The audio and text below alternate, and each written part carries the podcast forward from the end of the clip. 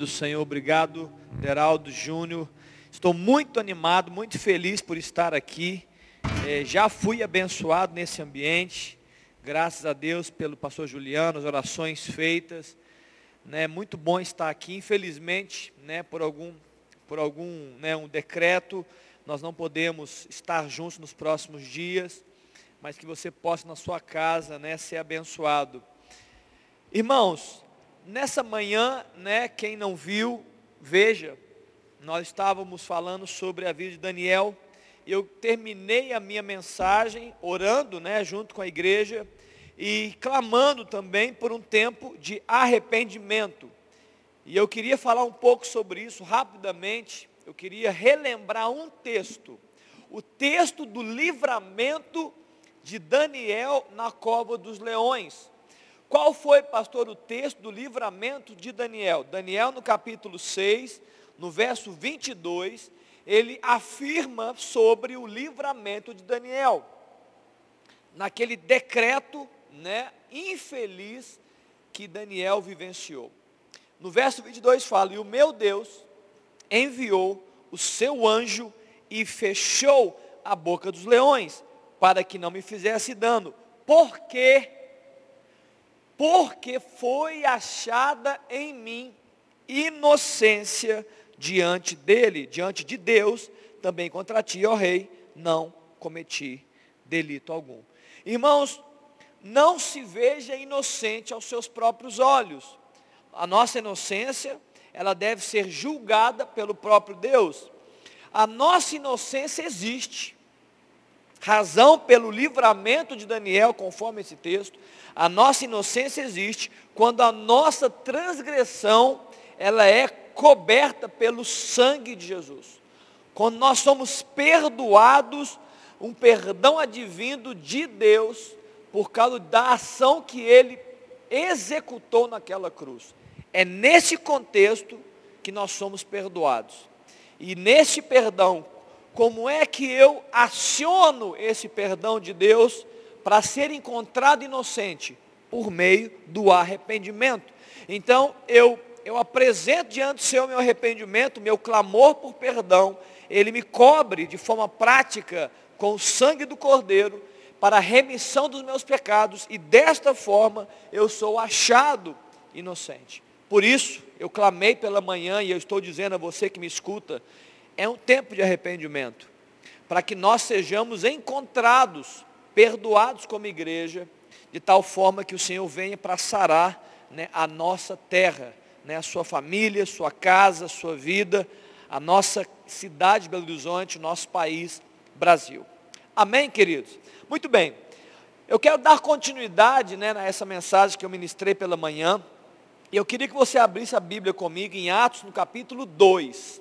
E eu queria, que, eu queria ler com você o verso 42. Atos capítulo 2, o verso 42. Uma mensagem muito simples, porém muito poderosa, que certamente aquele que entender e vivenciar vai viver milagres, vai viver prosperidade na sua vida, vai viver tempos melhores se você entender essa mensagem e se você for atrás dela.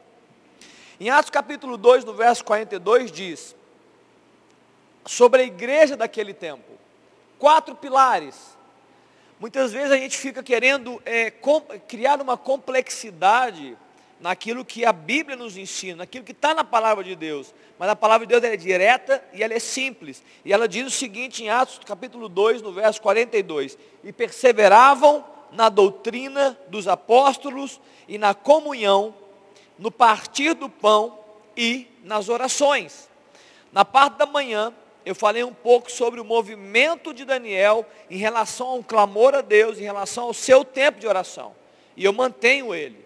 Mas agora eu quero ir além, eu quero extrapolar, como o pastor Juliano disse, né, em Efésios capítulo 6. Ele estava dizendo sobre o nosso tempo de oração. Esse mesmo texto fala que a gente deve orar, né, suplicar diante de Deus, e em todo tempo, orando em espírito. Só para que você entenda, muitas pessoas não entendem isso. Alguém, alguém pode dizer, mas pastor, eu trabalho, mas pastor, eu, eu, eu, eu tenho minhas atividades para fazer. Esse texto fala para que você esteja orando em todo o tempo. Mas como orar em todo o tempo? Não é apenas um tempo dedicado, não é o entrar no quarto, é uma oração em espírito, vigilante, orando por você e por todos os santos, conforme está lá no, em Efésios capítulo 6. Dito isto, queridos, e dado essa instrução, eu agora quero falar sobre os outros três pilares declarados nesse texto de capítulo 2, verso, do, do capítulo 2, verso 42. Fala sobre palavra, sobre doutrina, fala sobre comunhão e fala sobre partir do pão. Eu quero poder rapidamente nessa, nessa noite ser muito prático, para que você entenda que esse é o meu e esse é o seu chamado. Não tem outro chamado. Essa é a nossa forma de agir e reagir no mundo. Essas coisas é que vão nos capacitar para sermos igreja, nos fortalecer. Nós lemos isso aqui, que a gente seja fortalecido na força do Senhor. Muito bem, o primeiro texto que eu quero abrir, falando da palavra de Deus, está em Deuteronômio capítulo 29, no verso 29. É um texto muito conhecido e utilizado por muitas pessoas para responder perguntas que não têm resposta. A primeira parte fala que as coisas encobertas, elas pertencem ao Senhor, ou seja, Existem coisas, irmãos, que nós não temos resposta e elas pertencem ao Senhor, que é dono de todas as respostas. Entretanto, ele continua: porém as reveladas pertencem a nós e a nossos filhos, para sempre, para que cumpramos todas as palavras desta lei. Queridos, sabe quais são as coisas reveladas? É aquilo que está escrito para nós. É a palavra de Deus. São essas coisas que estão reveladas, descritas, que são a lei do Senhor, a Bíblia, esse livro de capa preta, agora é vermelha, verde, esse livro de letra grande, esse livro de várias traduções, várias versões, este livro contém coisas reveladas de Deus para nós. Tem várias coisas reveladas a Deus. Ele está dizendo nesse texto que as coisas reveladas pertencem a mim pertencem a você e pertencem aos seus filhos. Para que, pastor, que pertence? É um presente? É só, a palavra é só um presente? Não. É para que você entre nessa palavra e cumpra essa palavra, toda a palavra dessa lei, da Torá de Deus naquele tempo. Lei, palavra, Torá é lei, é ordem. É para cumprir.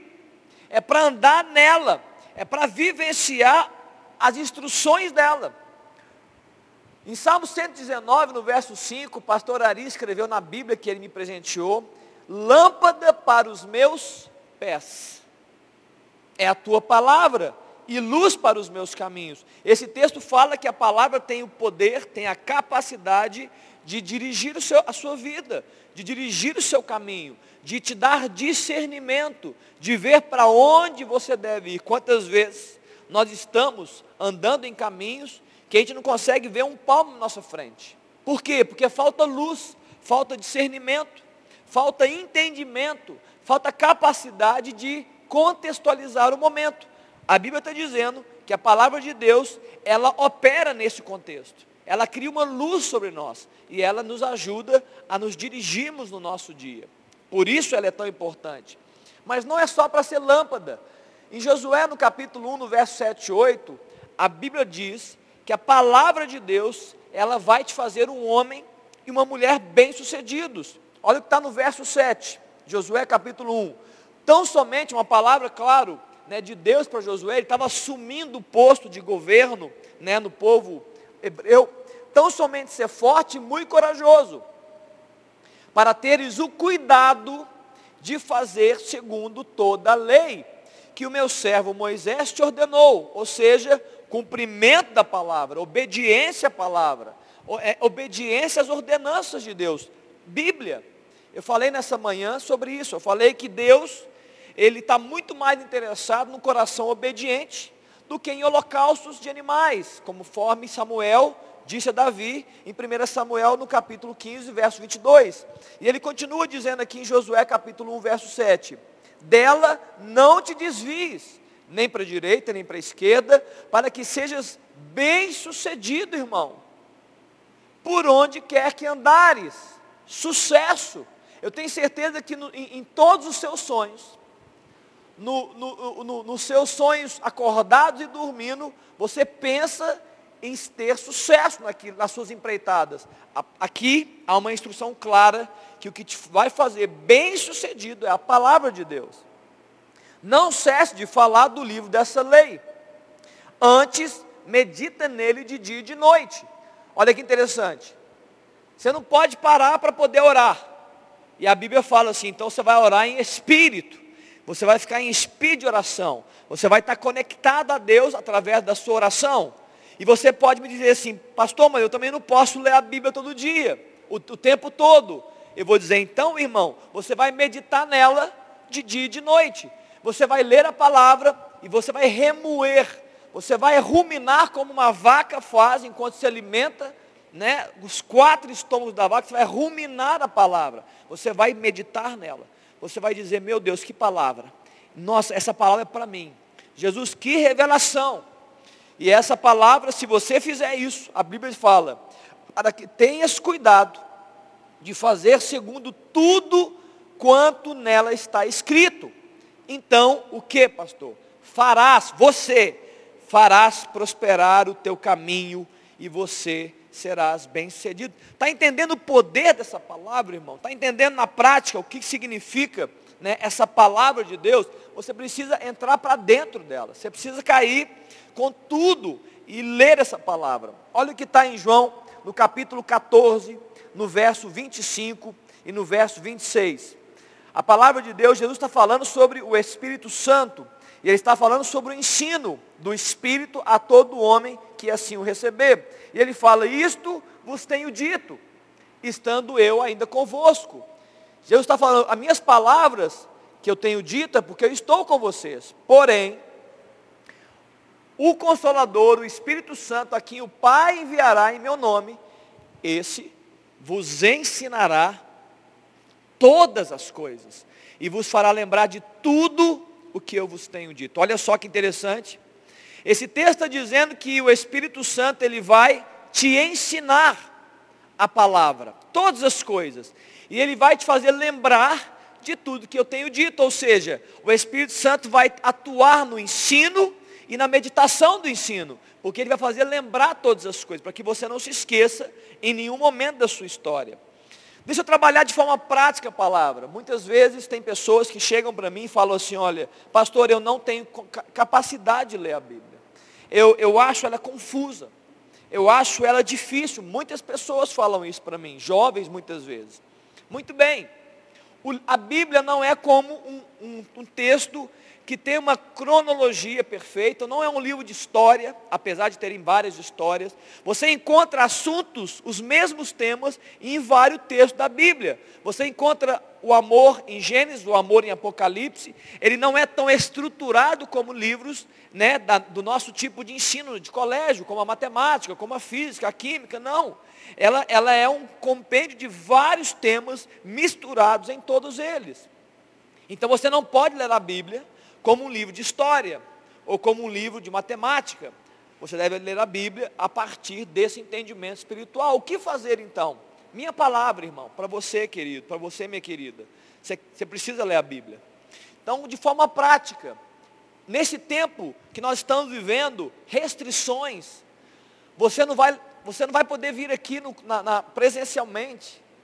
Você não vai poder ir na sua cela presencialmente. O que fazer, irmão?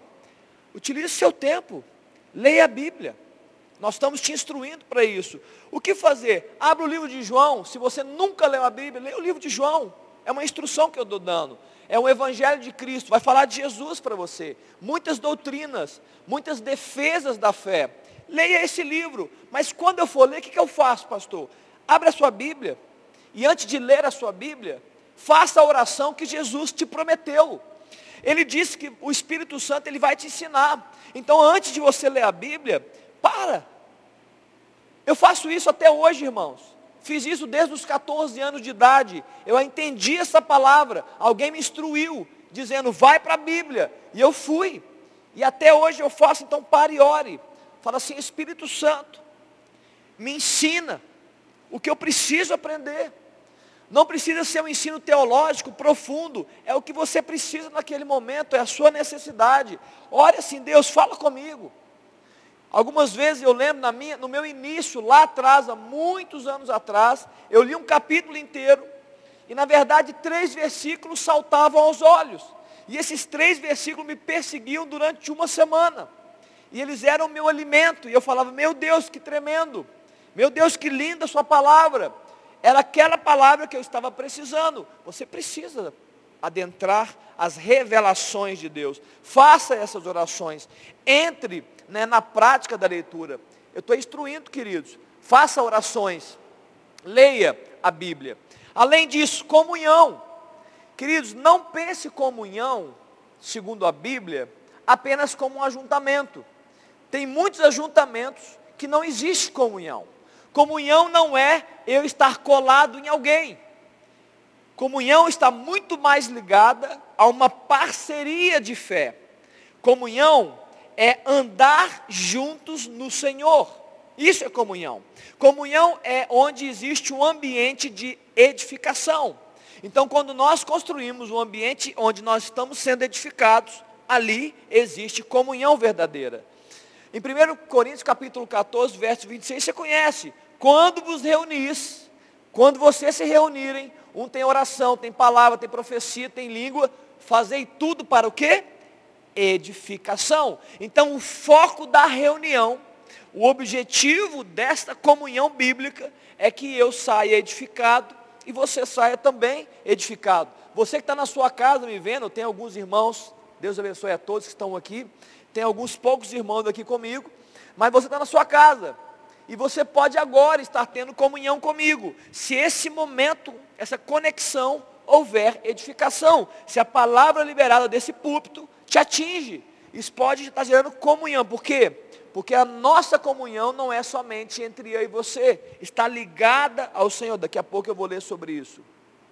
E aí você pergunta, pastor, mas como é que eu vou edificar alguém? Se comunhão tem a ver com edificação, como é que eu vou edificar alguém se eu não estarei no mesmo lugar que a pessoa? A palavra de Deus nos afirma, querido, nós estamos unidos no mesmo corpo, na mesma fé, no mesmo batismo, no mesmo espírito. Nós estamos conectados nisso e não simplesmente por estarmos no mesmo lugar. O apóstolo Paulo, ele andou por diversas igrejas, ele mandava cartas às igrejas e ele se conectava de longe, através das suas orações e através dos seus ensinos de longe. Existe uma coisa, irmão, que você pode fazer que ninguém pode. Talvez você possa não estar em todos os lugares, Talvez você não possa ir para a Ásia, você não possa ir para a Europa, você não possa ir para outros continentes, para a África, mas existe uma coisa que você pode fazer, que pode atingir a África, que pode atingir a Europa e a Ásia, que é a sua oração.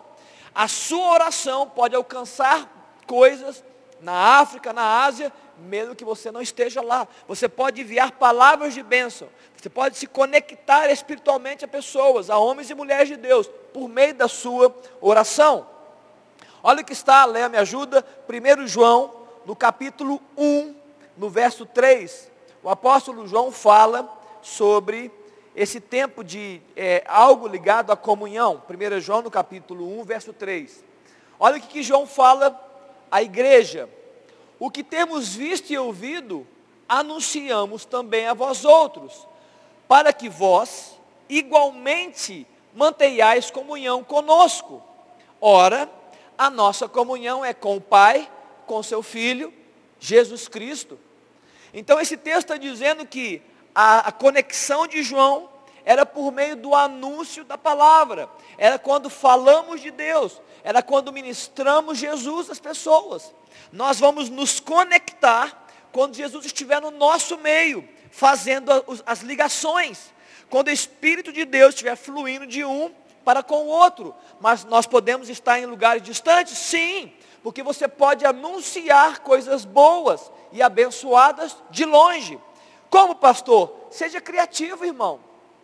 Você tem aí alguns, algumas, alguns dias para pensar, né? É, é, utilize quantas formas puder, seja criativo, mande mensagens edificadoras, é, envie orações, textos, vídeos, saia da sua zona de conforto libere palavras de edificação, é, anunciem palavras de paz e esperança às pessoas. Isso é, sim, um ambiente de comunhão, conforme a palavra de Deus fala.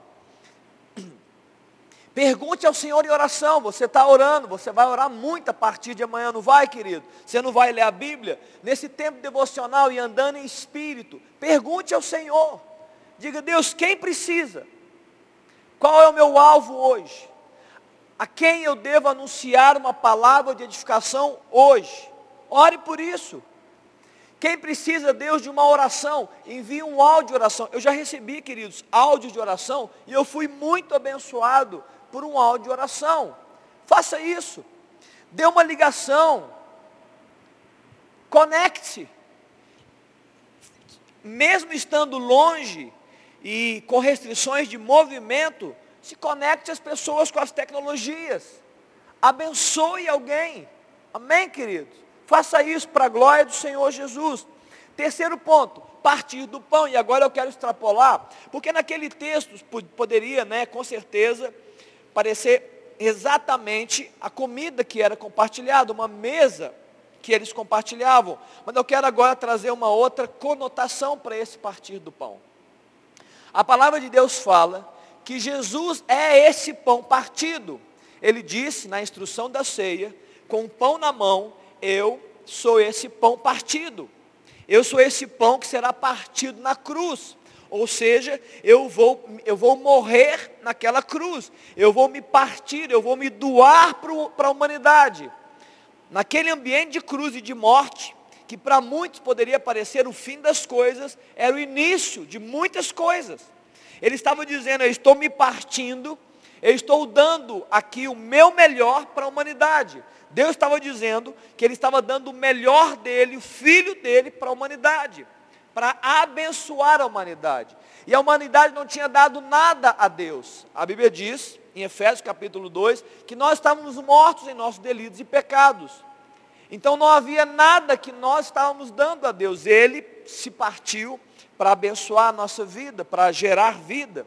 Ele tomou, querido, naquela cruz, o nosso pior e nos concedeu o melhor dele ele absorveu no partir do pão, naquela cruz, ele absorve o pior que nós temos e ele libera sobre nós o seu melhor. Está claro, irmãos? Então é isso que eu quero, eu quero incentivar você também nesses dias. Para que você parta si, para que você parta o seu pão, para que você parta o melhor de você em direção às pessoas, para que você faça o mesmo que Jesus fez, para que você ande nesse ambiente o que você tem recebido de Deus? Libere, conceda, compartilhe, divida, abençoe alguém. Parta-se em prol do outro. Seja sensível, querido, às necessidades do outro. Algumas pessoas, nesse contexto, estão, traba estão trabalhando de home office, recebendo o mesmo salário. Outras pessoas, nesse contexto, trabalha na área comercial, por exemplo, pode não estar recebendo financeiramente as mesmas coisas. Ou outros que trabalham autônomos, ganhando ainda menos. Estou falando apenas uma área que você pode abençoar alguém. Além disso, muitas pessoas deprimidas, muitas pessoas tristes, muitas pessoas feridas, muitas pessoas desalentadas, desanimadas. Você está animado, querido? Libera uma palavra de ânimo sobre alguém. Compartilhe o que você tem recebido. Lembre-se, já disse isso muitas vezes aqui, que você não é uma represa para acumular a água de Deus. Você é um rio. Então deixa Deus fluir através de você, para que você possa abençoar pessoas. Em Lucas no capítulo 6, no verso 38, a Bíblia diz, dai e dá-se-vos-á.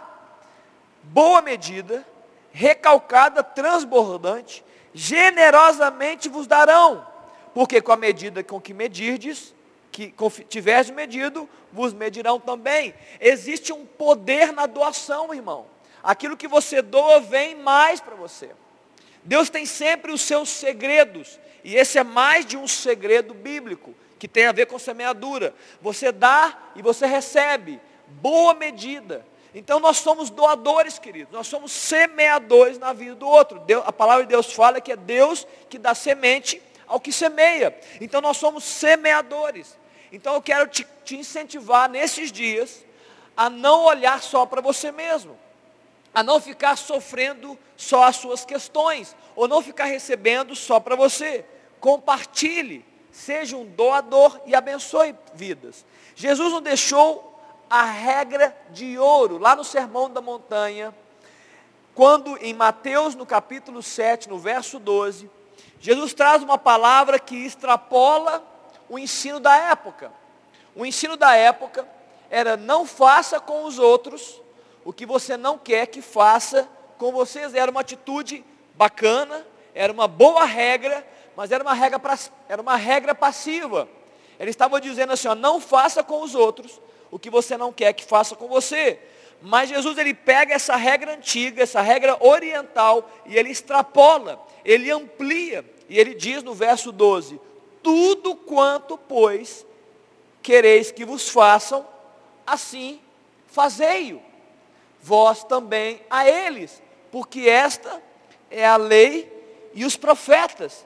Queridos, esse texto diz que a Bíblia nos ensina a sermos proativos. Quando ele fala leis e os profetas, está falando da palavra de Deus. Então está dizendo que você ser proativo em direção a uma outra vida é a Bíblia. Então a Bíblia, ela nos ensina a sermos proativos em direção a outra pessoa. Então eu quero te incentivar a você se movimentar em direção a outro. Muitas vezes tem muita gente que fala assim, eu já ouvi isso muitas vezes, né, nos dias maus. Tem pessoas que falam assim, mas ninguém me liga. Outras pessoas dizem, olha, mas ninguém se preocupa comigo. Outras pessoas dizem, mas eu acho que eu fui deixado de lado nesse tempo. Eu queria falar com você, exatamente com você que, se, que pensa assim. Eu queria te incentivar a mudar se você é mais velho, vai entender, a mudar o lado desse disco, a inverter o processo. Eu quero te incentivar a fazer isso na vida de alguém, por fé. Se você está sofrendo nessa necessidade, ninguém me liga, eu queria que você ligasse para alguém. Se você está dizendo assim, mas, mas, ninguém me elogia, eu queria que você elogiasse alguém. Mas ninguém, eu, eu não tenho amigos, então seja o amigo de alguém. Eu tenho certeza, meu irmão, minha irmã, eu tenho certeza que você vai colher frutos extraordinários dessa sua proatividade em direção a uma pessoa. Eu já vivi algumas vezes assim, eu tenho certeza que você também, algumas vezes que você não acorda tão bem, ah, os seus sentimentos não estão tão bacana, o seu humor não está legal, você está atribulado, não importa qual seja a razão. E eu lembro que algumas vezes eu criei uma estratégia, eu detesto ficar mal-humorado, apesar de ficar algumas vezes também. Então eu criei uma estratégia e descobri uma coisa. Todas as vezes que eu estou mal, e eu foco o meu olhar em mim mesmo, é desastroso. Eu vou ficar pior a cada momento. Então eu descobri que se eu tirar os meus olhos de mim e olhar para o meu exterior e começar a ser proativo com as pessoas, eu vou ser abençoado. Então o que eu faço? O que eu fazia, o que eu faço? Quando eu não estou bem, você entra no elevador da sua casa, dá um sorriso para a pessoa. Você chega no seu trabalho, dá bom dia, oferece ajuda. Você vai atravessar a rua, você está de carro e tem uma pessoa querendo atravessar, pare o carro e faça o sinal com a mão. Você vai receber um joia, você vai receber uma gratidão de alguém. Produza movimentos em relação às pessoas você vai receber em troca gratidão, elogio, palavras abençoadoras, um sorriso. Isso vai enchendo o seu coração. E você vai se resolvendo por dentro. Por isso, querido, seja um semeador na vida de alguém, irmão. Certamente você colherá. Arrisque-se até a dar o que você acha que não tem. Arrisque-se a dar até o que você acha que não tem. E certamente você será recompensado. E eu quero terminar essa mensagem agora, dentro das instruções dadas. Volte-se para a palavra de Deus. Palavra, lâmpada para os seus pés, luz que ilumina. Palavra vai te fazer um homem e uma mulher bem-sucedidos, porque ela te protege na caminhada. Lembra que eu disse há três semanas atrás, aqui pela manhã, Verdades produzem crenças e convicções. Crenças e convicções, elas geram comportamentos, porque elas, elas produzem comportamentos. E os comportamentos é que dão resultados. Se essa verdade, queridos, entrar em você, e, ela, e você tiver ela guardada no seu coração, a Bíblia fala que você não vai pecar contra o Senhor. E mais do que isso, você vai acertar na caminhada e você vai ser bem sucedido em todo o seu caminho. Comunhão. Queridos, comunhão edifique alguém. Busque ambientes de edificação. Seja criativo. No seu tempo de oração devocional, ore ao Senhor Deus, quem precisa de uma palavra, para que eu anuncie uma boa palavra hoje, para edificar essa pessoa, para me conectar essa pessoa. Quem precisa de uma oração, faça isso, partir do pão, parta-se em direção, mova-se em direção a pessoas. Aquilo que você tem recebido de Deus, não fique só com você. Compartilhe, compartilhe. Quanto mais você compartilhar, não é só uma palavra profética sobre você, é o que a Bíblia diz, mais você recebe de Deus. Compartilhe. Compartilhe o que você tem recebido. Não, não cesse, não para, não trava. Quanto mais você fizer, mais Deus te entrega. Porque Deus é inteligente, é estratégico. Ele olha e fala: quem tem quem tem compartilhado mais? É esse que eu vou dar mais. Quem tem multiplicado os talentos que eu tenho dado? É esse que eu vou compartilhar mais talentos. Então eu quero te incentivar a partir. E agora eu quero terminar falando com os pais, mães, avós e avós. Estamos vivendo um tempo difícil, onde os nossos filhos, principalmente adolescentes, crianças, estão vivendo uma restrição que nós adultos ficamos tristes, ficamos chateados, mas nós, o, todo o processo de amadurecimento, crescimento cognitivo está pleno, está completo. Os nossos filhos estão sofrendo mais do que eles mesmos imaginam, por causa desse tempo de restrição. A baixa conectividade com as pessoas e a altíssima conectividade com as redes sociais. Então eu queria falar com você, pai e mãe, que você faça tudo aquilo que eu disse em direção aos seus filhos eu queria, pai, mãe, que você parasse para abençoar a sua casa. Que você convivesse com seus filhos. Que você se conectasse com eles. Ah, pastor, mas eu não tenho uma área privativa, eu não tenho uma área é, onde eu possa correr. Seja criativo, irmão. Pare, abençoe os seus filhos. Conviva com eles. Nesse tempo de restrição, escute-o. Dê palavras. Anuncie palavras de esperança para ele. Aí você pode dizer, mas eu é que preciso, irmão, como eu disse, anuncie na sua casa, você certamente será cheio também dessa palavra. Abençoe os adolescentes. Eu já ouvi muitos pais dizendo que nesse tempo as, as políticas de redes sociais, de tempo de tela, caíram por causa desse tempo difícil. Irmãos, volte para os seus filhos, seja um abençoador. Né? Ensine, conforme Deuteronômio capítulo 6, ensine seus filhos. Fale da palavra de Deus fale sobre oração, medite com eles, dê palavras de esperança, edifique o seu filho, libere palavras firmes sobre ele, libere as palavras de esperança sobre ele. Todas as vezes que o seu filho, porque eu sei que isso acontece com todos os nossos filhos e netos, eu não estou aguentando mais, dá uma palavra, dá, libera rapidamente uma palavra contrária, encha ele de ânimo, de força, vai passar, você consegue, é só uma fase, Deus vai estar com você. Não permita que ele é, se encharque de palavras negativas. Cuide dele. Antes com ele de noite, chegou em casa, querido, eu sei que está cansado, irmão. Eu sei que você trabalhou o dia inteiro, mãe. Dá um tempo. Que seja uma hora. Invista tempo com seus filhos. Eles precisam de você.